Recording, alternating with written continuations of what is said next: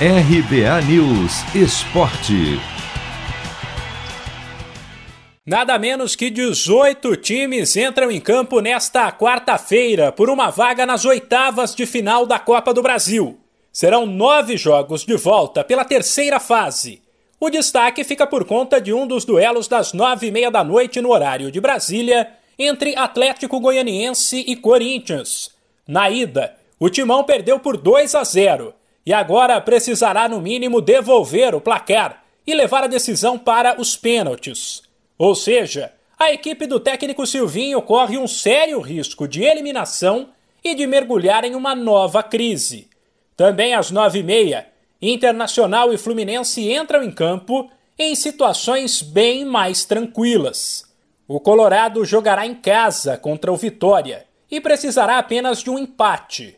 Já o tricolor pega o Red Bull Bragantino fora, mas com a vantagem de poder perder por um gol de diferença.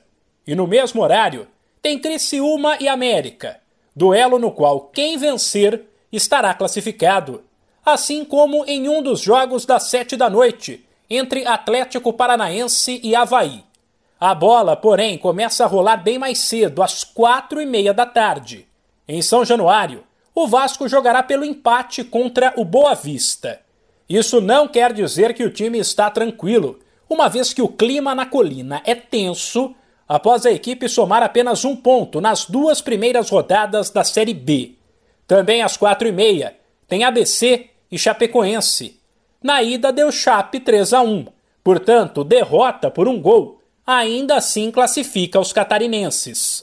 As outras três partidas desta quarta, pela terceira fase da Copa do Brasil, começam às sete da noite.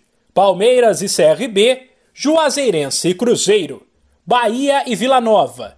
Coincidentemente, Palmeiras, Cruzeiro e Bahia venceram por 1 a 0 na ida e agora jogarão pelo empate. Sem esquecer que não há mais a questão do gol qualificado como critério de desempate e que os confrontos das oitavas serão definidos em um sorteio. De São Paulo, Humberto Ferretti.